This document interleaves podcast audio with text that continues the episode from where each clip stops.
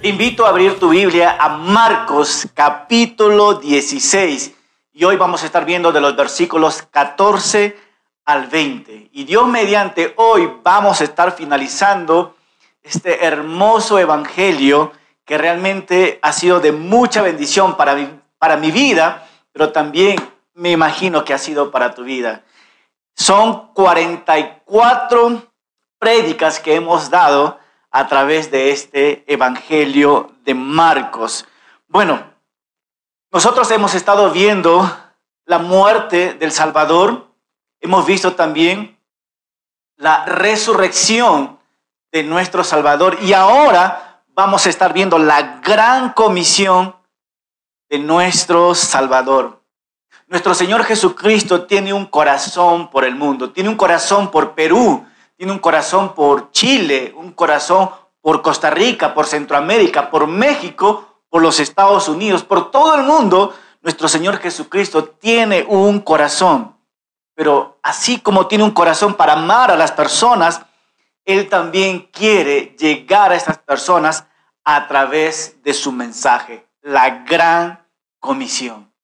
Nosotros somos sus instrumentos o sus voces por la cual muchas personas van a estar escuchando estas verdades. Así que Marcos capítulo 16, versículo 14 al 20, vamos a estar viendo nosotros la gran comisión que nuestro Salvador encomendó a sus discípulos y, por qué no decirlo, a su iglesia. Así que vamos a ver nosotros algunas observaciones que nos van a dar a luz estas verdades. Lo primero que vamos a ver es la incredulidad, un mal peligroso. Los discípulos están ahí, pero no creyeron en que Jesucristo había resucitado. Así que Jesucristo se va a aparecer y les va a llamar la atención a ellos, como también nos va a exhortar a cada uno de nosotros. Segundo, vamos a estar viendo la gran comisión, la gran comisión, el mandato de Dios. Jesús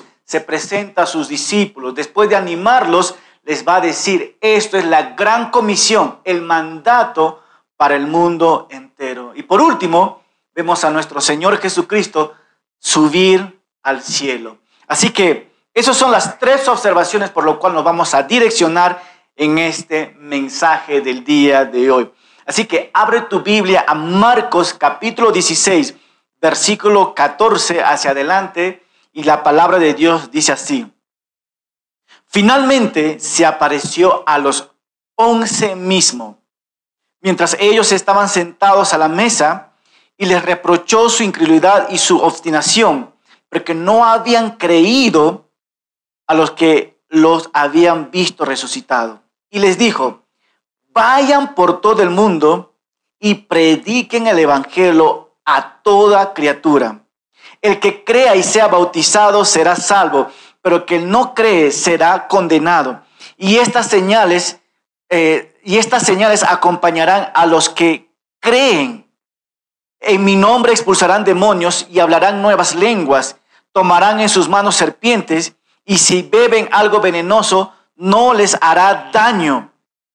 Además pondrán sus manos sobre los enfermos y estos sanarán. Acompáñame con una oración. Amado Padre, te damos gracias por este tiempo que tú nos das de poder finalizar el Evangelio de Marcos. Pero está terminando con algo impresionante, la gran comisión. Señor, que la gran comisión sea como el aire que respiramos, que esté dentro de nosotros, Señor. Anímanos, exhórtanos y haz tu voluntad en nuestras vidas. Te lo pedimos en tu santo nombre Jesucristo. Amén. Amén. La primera observación que vamos a estar viendo nosotros es la incredulidad, un mal peligroso. Cuentan la historia que un hombre llegó a un pueblo muy humilde, muy pobre, y se hospedó en un lugar, y en este lugar puso un anuncio que decía así, pagaré la deuda de cualquiera. Puede venir el día de mañana a partir de las 8 hasta las 12. Pasado el tiempo, se terminó esta oferta. Eso es lo que escribió este hombre. Bueno, pues el día siguiente, este hombre abrió a las ocho y nadie había llegado. Dieron las once y llegó un hombre con mucha timidez. Un hombre sucio, un hombre muy pobre llegó y con mucha vergüenza le dijo a este hombre, Señor, ¿es cierto que usted ha prometido pagar las deudas de cualquiera que venga a verlo entre las ocho y las doce? El hombre escuchando le dijo, claro que sí, efectivamente. Y el hombre le preguntó, ¿cuánto es que usted debe? El hombre pobre respondió, debo aproximadamente como cinco mil dólares. Entonces el caballero extendió, escribió un cheque con la cantidad y le entregó en su mano y le dijo, mira, en estos momentos aquí está el cheque, toma y siéntate hasta que llegue a las 12. Diez minutos después llegó otro hombre y tímidamente también le preguntó. Y este hombre le respondió de lo mismo, ¿cuánto es que usted debe? Y el hombre también dijo cuánto debía. Y después de entregarlo el cheque, le dijo que se sentara hasta las 12. Llegando las 12, el hombre que les dio el dinero les dijo, bueno, pues muchas gracias, ahora ustedes pueden irse porque voy a cerrar. Estos dos hombres pobres, al momento de salir, se encontraron con un grupo de personas que empezaron a burlarse porque habían creído supuestamente a este hombre que puso el letrero. Y estos dos hombres pobres, al ver que ellos se burlaban, dijeron, no, este hombre cumplió su promesa, era verdad y les mostró el cheque. En ese momento, en ese momento los burlones fueron corriendo a la casa, pero la casa, las puertas ya estaban cerradas. ¿A dónde llego con esta historia? Básicamente, no creyeron estos hombres el anuncio que había puesto el hombre rico, pero terminó la oportunidad, ¿verdad? De esta misma manera también, ¿no? La Biblia nos dice en el versículo 14, finalmente nos dice así, se apareció a los once mismo mientras ellos estaban sentados a la mesa y les reprochó, ahí está, la incredulidad y la obstinación porque no habían creído a los que les había, a, los que habían visto resucitado. Jesucristo está llamando la atención a sus discípulos Jesucristo, me, llama mucho la atención esto. El Antiguo Testamento hablaba mucho sobre el Mesías, sobre su muerte, sobre su resurrección. El Antiguo Testamento hablaba de Jesús, pero Jesús personalmente se acercó a su discípulo, abrió su corazón y les dijo, mira, de cierto, de cierto les digo que yo voy a morir, pero al tercer día voy a resucitar. Esta, este mensaje Jesucristo Jesucristo eh, eh, anunció más de tres veces a sus discípulos, pero al final ellos no creyeron. La incredulidad. Y es interesante esto porque nosotros somos así como los discípulos también. Jesucristo nos ha dado sus promesas. Jesucristo nos ha dado, no solamente nos ha dado promesas, pero nos ha dado vida a cada uno de nosotros, pero muchas veces nosotros no creemos. Vivimos una vida de incredulidad, lo mismo como sus discípulos. Por eso Jesús de esta manera les llama la atención y a lo mejor nuestro Señor Jesucristo hoy también nos quiere llamar la atención. En medio de esta pandemia, nosotros a veces dudamos de nuestra fe. Y hoy día también quiero animarte. Así que la incredulidad. Este mundo está rechazando completamente a Dios. Muchas personas piensan y creen que Dios no existe, pero realmente Dios sí existe. La creación mismo muestra que existe un Dios, pero hay muchos incrédulos que no, lo, no, no creen esto. Pero también podemos notar que hay muchos cristianos Quiero hablar específicamente a los hijos de Dios. Dios realmente nos ha dado sus promesas desde el Antiguo Testamento, en el Nuevo Testamento, nos ha dado sus promesas para que nosotros podamos creer en estas promesas. Pero muchas veces dudamos de estas promesas. Y el Señor nos llama la atención hoy día. ¿Por qué? ¿Por qué dudan? Lo mismo que está pasando con los discípulos. Así que quiero hacer una pregunta sobre la incredulidad. ¿Qué es realmente la incredulidad? Te pueden ver en las pantallas y ahí está un pequeño concepto. La incredulidad, escucha bien, es escoger. La incredulidad es escoger no creerlo a Dios. Eso es el concepto simple de la incredulidad.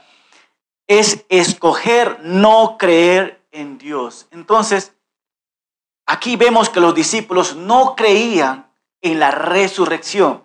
Nuevamente Jesucristo tuvo que exhortarlos a ellos. Y nuevamente quiero decirle que Dios nos ha dado promesas y nosotros escogemos no creer en las promesas de Dios.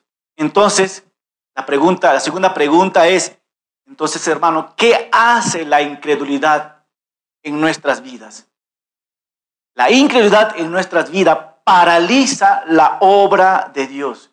Hay muchos cristianos que no se dan cuenta del daño de la incredulidad que está causando en nuestras vidas, en nuestros hogares y, por qué no decir, en la iglesia. Nosotros hemos visto en Marcos 6, versículos 5 al 6, cuando nos dice así que Cristo no pudo hacer muchos milagros, dice, en su pueblo a causa de la incredulidad de la gente. Entonces, ¿qué es lo que notamos? Que la incredulidad daña y paraliza al cristiano. Un comentarista dijo de esta manera, la incredulidad es el cemento que endurece un corazón para no creer en algo o en alguien. Entonces, ¿qué podemos notar nosotros aquí, hermanos? Que la incredulidad paraliza, paraliza el camino espiritual, paraliza nuestro crecimiento, hace que el cristiano detenga nuevamente su caminar hacia los propósitos divinos de Dios. En pocas palabras, hermano, la incredulidad no te permite avanzar, te permite estar estático o retroceder. Entonces, ¿qué podemos hacer nosotros cuando sabemos que luchamos con la incredulidad? Primeramente, pedir ayuda a una persona, pedir ayuda a tu amigo, a tu esposo, a tu hermano que está cerca y decirle, mira, yo lucho con la incredulidad, ora por mí. Eso sería bueno poder hacer, ¿verdad? Número dos, pedir, pedir en oración, Dios, enséñame a creerte mucho más. Y la única forma de poder creer y dejar que el Señor nos enseñe es a través de su palabra, creyendo su palabra, estudiando su palabra, meditando día y noche en ella. Y de esta manera realmente vamos a, Dios va a ir trabajando en nuestros corazones. Y por último, pedí perdón. Si eres incrédulo, pedí perdón. ¿En qué sentido, hermano? ¿Sabes, ¿Sabes qué? Muchas veces Dios nos ha hablado en su palabra y está hablando el día de hoy. Y cuando Él nos habla, nosotros no queremos escuchar o nosotros no creemos que Dios nos está hablando. Y por esta razón nosotros no obedecemos lo que el Señor nos manda en su palabra. Y por ende tenemos un corazón incrédulo. Entonces, ¿qué podemos hacer? Pedir perdón a Dios. Dios, perdóname mi incredulidad. De hecho, Juan 20, 29, vemos nosotros que dentro del grupo de Jesucristo había un incrédulo también, que era más que el otro. ¿Y sabes quién era? Nuestro hermano Tomás. Él era un hombre incrédulo. Él dijo, mientras que no toque la llaga, las manos, yo no puedo creer. Jesús dice de esta manera, porque me has visto, Tomás, creíste, pero bienaventurados los que no vieron y creyeron. Nosotros nunca hemos visto a nuestro Señor Jesucristo resucitado, ¿verdad?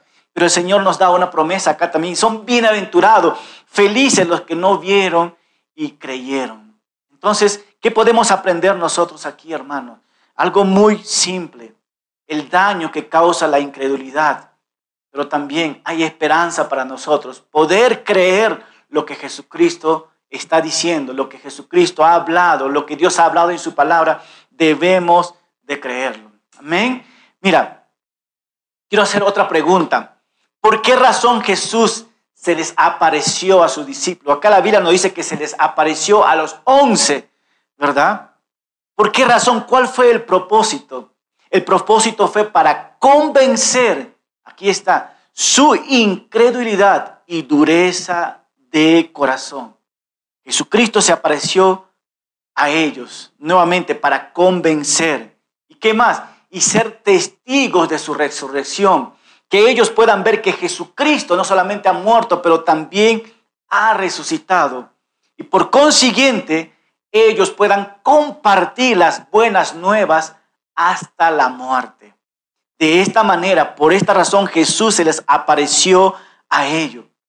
También podemos notar nosotros que Jesucristo se apareció a ellos para generar convicción en sus vidas. ¿Por qué? Porque ellos tenían poca fe, pero al ver a Jesucristo su fe estaba siendo fortalecido para quebrantar ese corazón duro y hacerlo mucho más suave, ¿verdad? Ahora que Jesucristo se ha aparecido y ahora ellos creen en la resurrección, Jesús les va a dar ahora un mandamiento muy importante. ¿Cuál es? Y aquí viene mi segunda observación.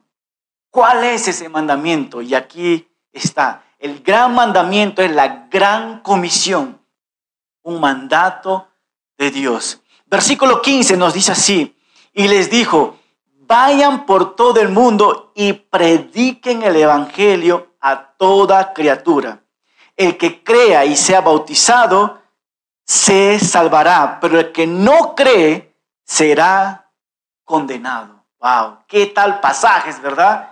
Pero quiero conectar también Mateo 28, versículo 18, para dar más contexto a lo que estamos estudiando. Mateo 28, 18, ¿qué nos dice?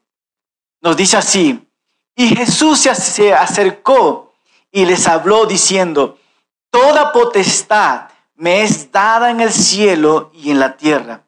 Por tanto, id y haced discípulos a todas las naciones, como bautizándoles en el nombre del Padre, del Hijo y del Espíritu Santo. Versículo 20, me encanta el versículo 20, dice así, enseñándoles que guarden todas las cosas que os he mandado. Y he aquí, yo estoy con vosotros todos los días hasta el fin del mundo. Amén. Paremos un momento. Estoy conectando Marcos y Mateo para hacer esta pregunta. ¿Cuál es la gran comisión para todo creyente? ¿Cuál es la gran comisión para todo creyente? La gran comisión no es solamente para el pastor. La gran comisión es para todos. La palabra de Dios nos dice, id por todo el mundo y predicad el Evangelio a toda criatura. Entonces, hermano, la gran comisión es para todo aquel que se llame, que se llame discípulo de Jesucristo. Pero, aquí quiero poner un pero, pero lamentablemente la gran comisión, la gran comisión pasó como nos ilustra una historia de estas cuatro personas que les voy a compartir ahora, que se llaman de esta manera. Si quieres tomar nota, aquí está. Estas cuatro personas se llaman así. Es una historia, es una ilustración que les voy a dar para conectar de la gran comisión. ¿Ok? estas cuatro personas. Número uno, la primera persona, todo el mundo. La segunda persona, alguien. La tercera, cualquiera. Y la cuarta, nadie. Bueno, la historia cuenta que había un trabajo para hacer. Y escucha bien, y todo el mundo estaba seguro que alguien lo haría. Cualquiera lo hubiera hecho. Alguien se enojó por eso, porque decían que era el trabajo de todo el mundo. Y todo el mundo pensaba que cualquiera podría hacerlo. Pero nadie se dio cuenta que todo el mundo no lo haría. Bueno, pues la historia terminó cuando todo el mundo culpó a alguien, cuando nadie hizo lo que cualquiera pudo haber hecho. Parece un trabalenguas, ¿verdad? Pero yo creo que esta es la historia de la gran comisión. ¿Quién irá? El Señor nos, hizo, nos dice, ve. Nosotros hacemos la pregunta, ¿quién irá? Y quiero conectar con estas palabras que dije en el principio, ¿no? Todo el mundo, ahí está nuevamente, todo el mundo debe hacerlo. Por lo tanto, esperamos que alguien vaya y predique a lo no alcanzado. Y está muy claro que cualquiera puede hacerlo de tal manera que nadie termina yendo predicando el Evangelio. ¿A dónde quiero llegar con estas ideas, verdad? La gran comisión, una misión olvidada. Todo el mundo está apto para ir a compartir el Evangelio, ¿verdad? Pero alguien tiene que ir. Cualquiera puede hacerlo, pero nadie termina haciéndolo. La gran comisión, una misión olvidada. Escucha hermano, más de 3 millones de personas están, han muerto hoy a nivel mundial por el COVID. Más de 3 millones en estos momentos que me estás escuchando han muerto por el COVID en todo el mundo. 187 mil personas actualmente murieron en el Perú. Las estadísticas nos dan un aproximado del 80% de las personas que murieron, murieron sin escuchar el Evangelio. Nunca tuvieron una oportunidad. Pero el 20% que quedaba ahí realmente han escuchado el Evangelio. ¿Cómo? Por algunas enfermeras, por algunos doctores. Pero estos doctores y enfermeras no podían abastecerse con muchas personas. Así que el 80% de las personas murieron sin conocer el Evangelio. Actualmente hay 2. millones de personas que viven en las regiones no alcanzadas, donde que el Evangelio no ha llegado. El Señor nos dice en su palabra, vayan a todo el mundo y prediquen el Evangelio en cualquier lugar. Hermanos, han pasado más de dos mil años que Jesús dio este, este mandamiento y nosotros como iglesia debemos, voy a repetir una vez más, nosotros como iglesia, tú como iglesia, debemos y tenemos que abrazar la gran comisión. Muchas personas están yendo de esta tierra sin escuchar el Evangelio y están yendo directamente hacia el infierno. Y tú y yo muchas veces tenemos la oportunidad de poder llamar a una persona y poder orar y poder compartir las buenas nuevas. Entonces el Señor dijo así y les dijo, vayan por todo el mundo y prediquen el evangelio, el evangelio a toda criatura, a todo ser humano, ya sea hombre o mujer, prediquen el evangelio. Vayan. Ahora sí, hermanos, el Señor nos dio un mandamiento. El Señor nos dio un mandamiento, no una sugerencia. El Señor nos dio un mandamiento, no una sugerencia. ¿Qué es un mandamiento? Un, mandamiento es algo que el cristiano debe de estar haciendo. Y un mandamiento debe ser obedecido y no ignorado.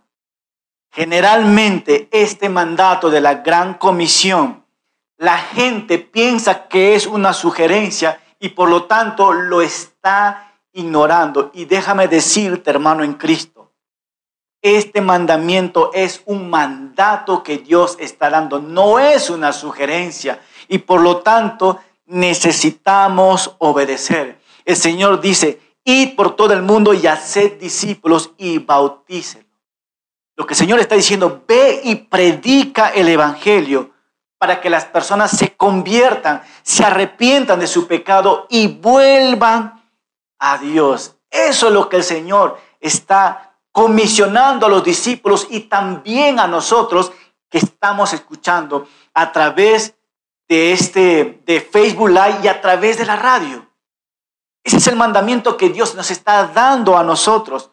Pero quiero que notes también algo muy importante, que el Señor no solamente nos da un mandamiento, pero también nos da una promesa. Pastor, ¿cuál es la promesa? La promesa es es algo que Dios lo hará. El Señor nos dijo en su palabra claramente en Mateo que nosotros hemos leído. Y he aquí yo estaré con vosotros, ¿qué dice? Todos los días. Es una promesa que el Señor está diciendo. Y yo voy a estar con ustedes mientras que ustedes prediquen el Evangelio. Yo estaré con ustedes todos los días hasta el fin. Escúcheme, hermano. Cuando Dios da una promesa, Él dice que lo hará. Y yo lo creo. No sé si tú lo crees, pero yo lo creo. Si el Señor me dice que va a estar conmigo hasta el fin, yo lo creo. Y esa es una promesa, hermano, que necesita ser creída.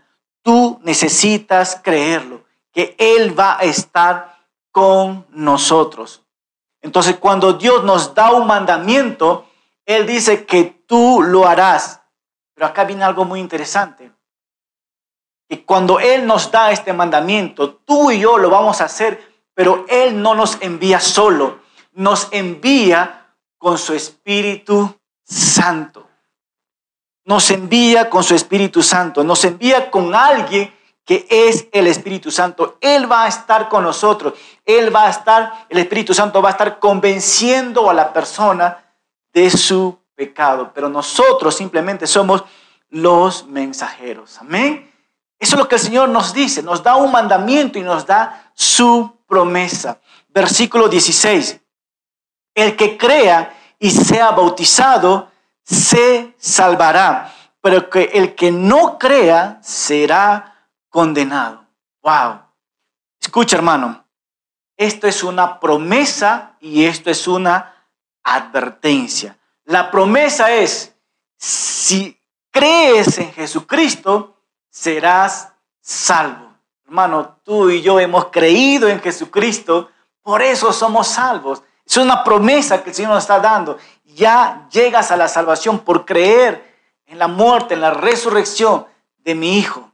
Así me dice Dios, ¿verdad? Y serás salvo. Pero pastor, ¿qué va a pasar con las personas que no aceptan a Jesucristo? O los que no aceptan el Evangelio. La Biblia es muy claro y nos dice así, ellos serán condenados. Wow, qué triste va a ser la vida de estas personas. Pero seguimos avanzando, versículo 17. Y estas señales acompañarán a los que creen. Y estas señales acompañarán a los que creen. En mi nombre expulsarán demonios, hablarán nuevas lenguas tomarán en sus manos serpiente y si beben algo venenoso no les hará daño. Además pondrán sus manos sobre los enfermos y estos se sanarán.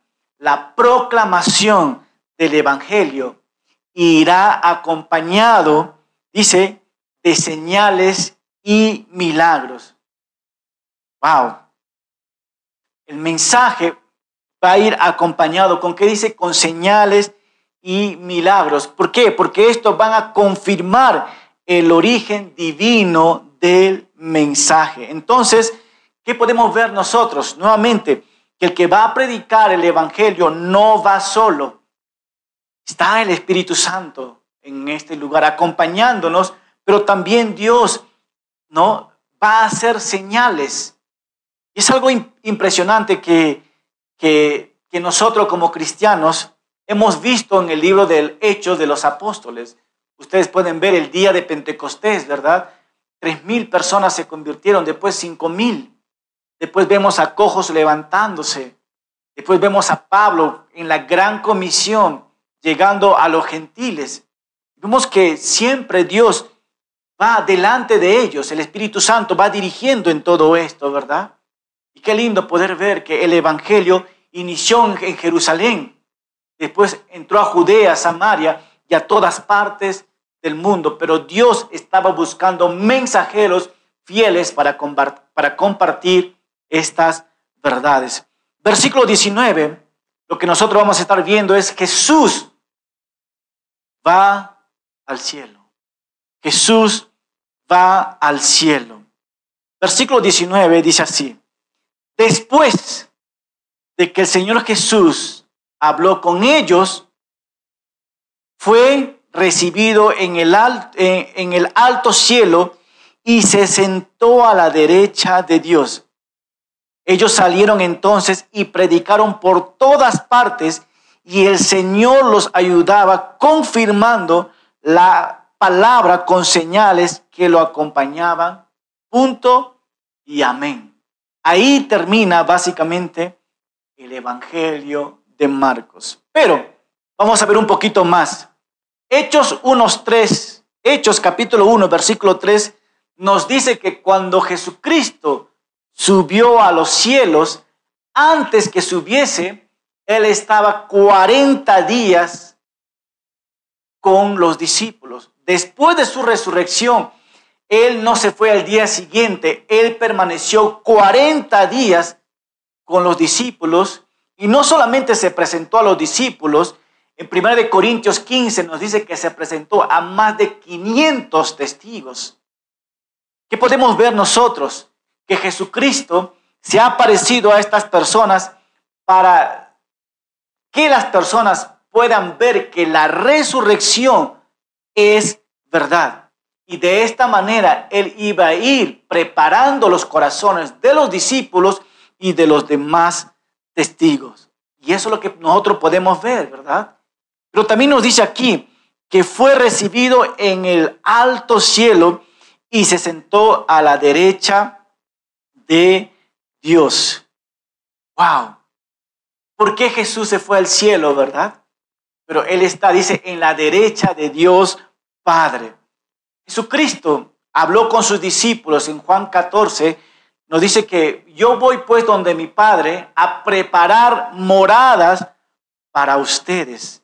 Entonces Jesucristo está en el cielo y dice que Él fue a preparar moradas para ti, para mí. ¿Por qué Jesucristo fue al cielo también? Desde los cielos está en la derecha del Padre. Él está, dice, intercediendo ahora por cada uno de nosotros.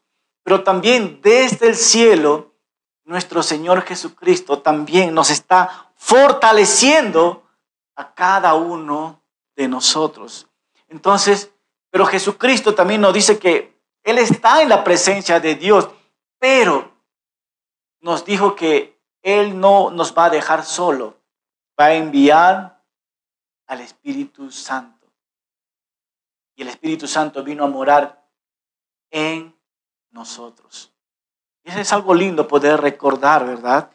Entonces, pero también nos dice así, Jesucristo les dijo que fue recibido en el alto cielo y se sentó a la derecha. ¿Y qué pasó cuando Jesucristo ascendió al cielo? Los discípulos empezaron a tomar su responsabilidad. Nos dice así, ellos salieron entonces y predicaron por todas partes. Mira, ellos fueron y empezaron ¿qué? a poner en práctica la gran comisión. Empezaron a predicar en todas partes, dice, y el Señor, escucha, los ayudaba confirmando la palabra con las señales que les acompañaban. Hermano, escucha bien lo que te voy a decir ahora. Dios quiere usarnos como instrumento en sus manos. Te repito, Dios te quiere utilizar a ti como instrumento en sus manos. ¿Cuándo? Cuando tú y yo salimos hacer la obra de Dios. Y cuando salimos a hacer la obra de Dios, Jesús obra juntamente con nosotros. Los discípulos hicieron lo que Jesús les dijo que hiciera, ¿verdad? Los discípulos hicieron lo que Jesús les dijo que hiciera. ¿Qué les dijo Jesús? Vayan y prediquen el Evangelio. Entonces, ellos como buen soldado, como buen discípulos, dijeron así, a la orden mi capitán. Y ellos comenzaron a hacer. Y Jesús hizo lo, lo que únicamente puede hacer. Dice, hacer señales y milagros. Mientras que predicaban el Evangelio, había mucha sanación en aquel lugar, ¿verdad? Entonces, este hermano es un excelente patrón para el ministerio. ¿Qué notamos aquí nosotros? Que los discípulos empezaron a predicar, ¿verdad? Comenzaron a compartir el Evangelio y luego vinieron las señales que le seguían. ¿Por qué? Porque es el Evangelio, es la palabra de Dios que va a dar salvación a las personas, pero no las señales. Por eso es tan importante la predicación de la palabra de Dios. El mensaje de la palabra de Dios es primero porque eso va a transformar las vidas de los no creyentes. Entonces, hermanos, ¿qué podemos notar nosotros aquí? ¿Ustedes recuerdan cuál era el tema de la enseñanza de hoy día? La gran comisión del Salvador. Cuando Jesucristo murió, vino el Espíritu Santo, Jesús estableció su iglesia, ¿verdad? Entonces, la iglesia, la iglesia en general, te invita a ser parte de la gran comisión. Repito, hermano, la iglesia te invita a ti, te invita a ti a ser parte de la gran comisión. Quiero que leas este, este pasaje en las pantallas. Mira, la iglesia existe para hacer la voluntad de su cabeza, la cual es Cristo. Y es la voluntad de Cristo que la iglesia haga discípulos. Siempre recordemos esto, hermano. Los nuevos discípulos deben de unirse a la iglesia para contribuir en la gran comisión. Pero alguien preguntó, pastor, ¿qué es un discípulo de Jesús? ¿Qué es un discípulo de Jesús? La palabra discípulo en el griego significa metetes es muy fácil. Metetes. Tú eres un metetes. Lo que está diciendo, tú eres un discípulo. ¿Qué es un discípulo? El discípulo es el que aprende y se deja enseñar por su maestro. Un discípulo es que sigue las huellas de su maestro y quiere hacer como su maestro. ¿Cuál es nuestro maestro? Jesucristo. Hacernos semejantes a Él. Eso es un discípulo. Siempre está aprendiendo. Siempre está escuchando de su maestro. Eso es un discípulo. De hecho, Jesucristo nos dice, el que quiere venir en pos de mí, niéguese, tome su cruz y sígame. Eso es un discípulo. El que quiere ser mi discípulo, Niéguese a sí mismo, deja el orgullo, deja el mundo. ¿Qué más dice? Niéguese a sí mismo, tome su cruz y sígale al Señor. ¿Qué es entonces un discípulo? Un discípulo de Jesús primeramente es un hijo de Dios. Primera de Juan 3.1 nos habla así, ¿verdad? Un discípulo de Jesús es un hijo de Dios, es un cristiano que ha sido lavado por la sangre de nuestro Señor Jesucristo y es puesto a la familia de Dios o es parte de la familia de Dios, ¿verdad? Entonces, ¿qué podemos ver? Que un discípulo de Jesús es un hijo de Dios, es un cristiano lavado por la sangre de Cristo y puesto en la familia de Dios. Eso es un discípulo, eso es una de nuestras identidades, ¿verdad? ¿Qué más podemos ver? Un discípulo de Jesús es un extranjero en este mundo. Un discípulo de Jesús es un extranjero en este mundo. ¿Qué quiere decir con esto? Y he escuchado muchas personas que dicen, yo no quiero ir a la presencia de Dios porque me encanta este mundo. ¿Qué, tal contradicción, verdad? Pero nosotros como cristianos somos extranjeros en este mundo. Este mundo no es nuestro lugar. Pero muchas veces como cristianos nos adaptamos a este mundo, queremos los deseos del mundo, pero un discípulo de Jesucristo sabe que es un extranjero en este mundo. No pertenece a este mundo, pero empieza a tener los deseos del otro mundo, donde que el rey es nuestro Señor Jesucristo. ¿Verdad? ¿Qué más podemos ver de un discípulo de Jesús? Que un discípulo de Jesús es el que recibe el mensaje de reconciliación y le comparte. Te repito, un discípulo de Jesús es el que recibe el mensaje de reconciliación. No solamente lo tiene, pero también le comparte a otras personas. Entonces, como discípulos de Cristo, Dios nos ha dado el ministerio de la reconciliación. Nos ha dado este mensaje. Yo como discípulo he recibido este mensaje. Tú como discípulo también has recibido este mensaje de reconciliación. Pastor, ¿qué estás diciendo? ¿Cómo me sustentas tú esto? Claro que sí. Segunda de Corintios 15, 16, 15, 17. ¿Qué nos dice? Presta mucha atención porque esto es nuestra tarea como discípulos. Quiero que Dios te hable en este pasaje. Segunda de Corintios 5, versículo 17 nos dice así, de modo que si alguno está en Cristo, nueva criatura es.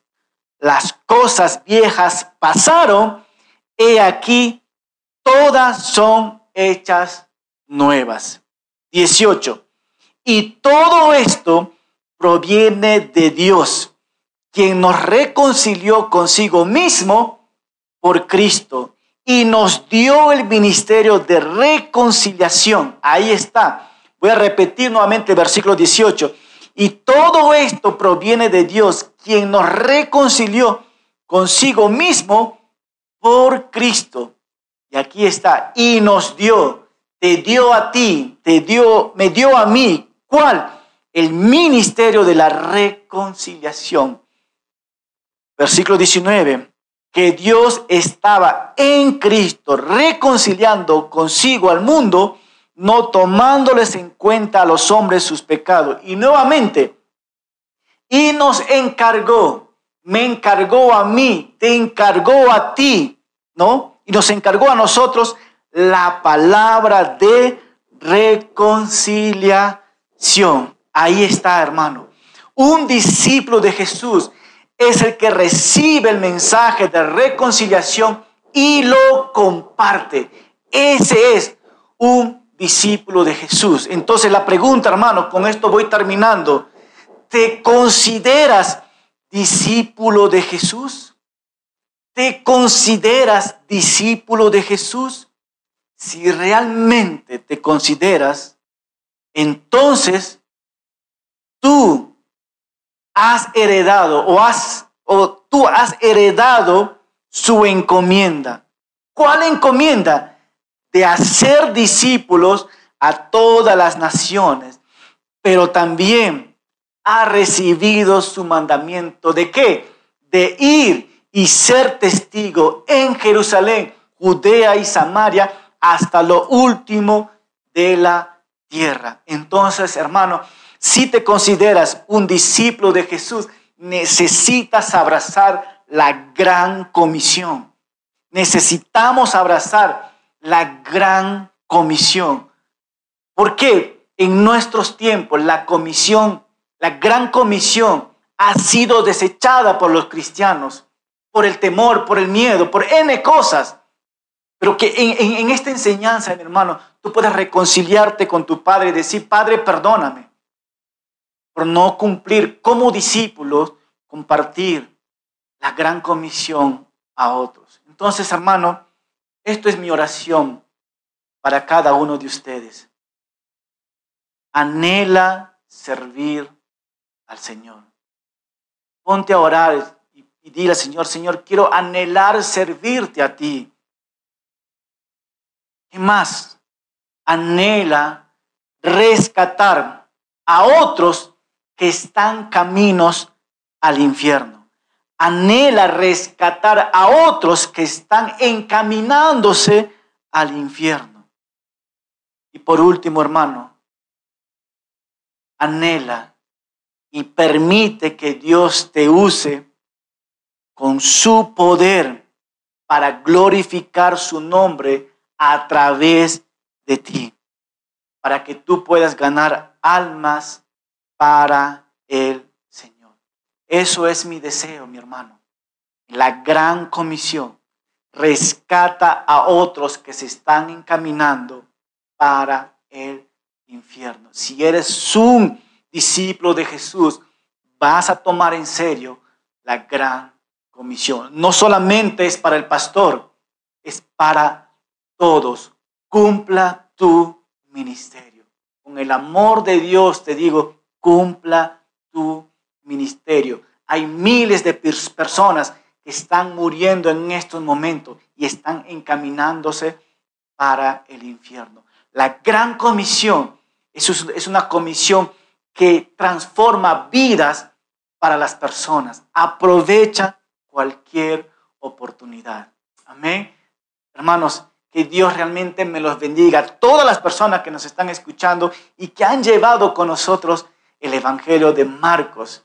Hemos visto nosotros desde el inicio de su ministerio de Jesucristo, el Evangelio de Marcos, un Evangelio de acción, rápidamente ha ido avanzando y estamos terminando con la gran comisión. La gran comisión, hermano, no es una sugerencia, es un mandato de cumpla tu ministerio. Acompáñame con una oración. Amado Padre, te damos gracias, Señor. Que tu palabra, Señor, nunca regrese vacía. Tú nos has encomendado la gran comisión, Señor. Perdónanos si nosotros no hemos agarrado, adoptado la gran comisión y compartir a otros pero que ahora, Señor, queremos ponerlo en práctica, este mandato. Gracias, te lo pedimos. En nombre de Jesucristo. Amén